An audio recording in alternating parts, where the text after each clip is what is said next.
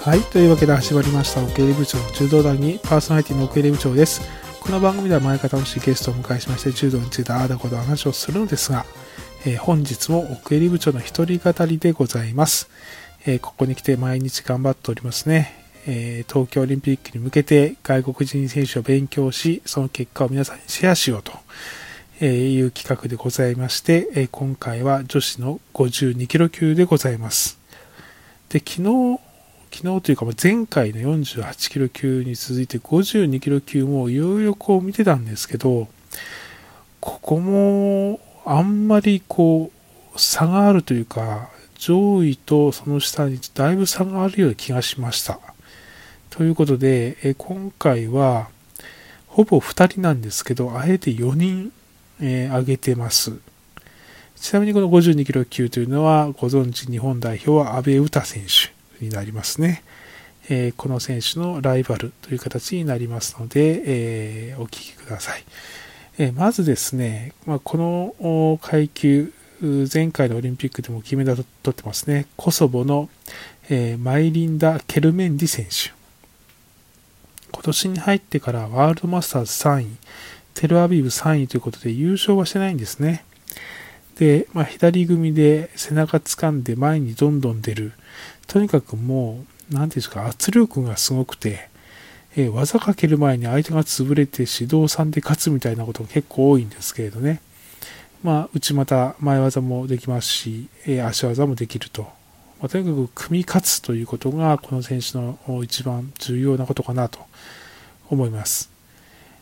で、ただ、まあ、さっき言った通り、えー、優勝がないんですよね、今年に入って。で、やっぱりここに来て、えー、優勝が多くて、えー、一度安倍選手に勝っているフランスのアモンディーヌ・ブシャール選手。やっぱりこの選手がですね、上り調子で、東京オリンピックでも必ず決勝あたりに来るんじゃないかなと思うんですよね。ワールドマスターズ優勝、ヨーロッパ選手に優勝。ワールドマスターズではケルメンディ選手に反則勝ちしています。まあ、右組ですけどね、まあ、とにかく肩車です。ただまあ、単純な一方向の肩車じゃなくて、いろんな方向に持っていける肩車ということで、まあ、安倍選手もね、それでやられてますし、えー、この選手は必ず上に上がってくる。正直僕はこのケルメンディ選手とブシャール選手の、もうこの2人、2強でここに阿部選手が絡んで3強というのはこの階級の構図かなというふうに思います。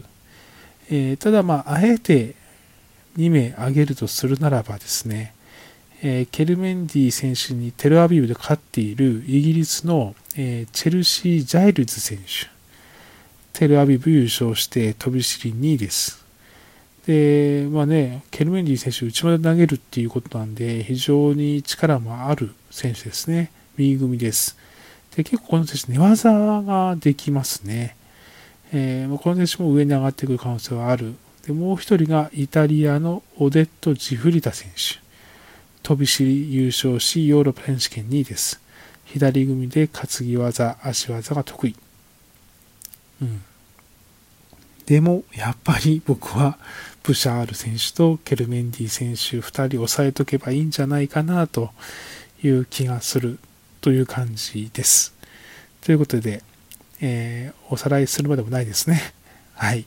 まあ一応言いましょう。フランスのブシャール選手、コソボのケルメンディ選手、イギリスのジャイルズ選手、イタリアのジフリダ選手という形になります。えー、実際に安倍選手とどういう展開になるかとかですね、その辺の予想については、また後日、両リラ社員と動画で話をしたいと思いますので、お楽しみに。というわけで、えー、この辺ですかね。はい。じゃあ今日も楽しくお話ができました。ありがとうございました。それまででございます。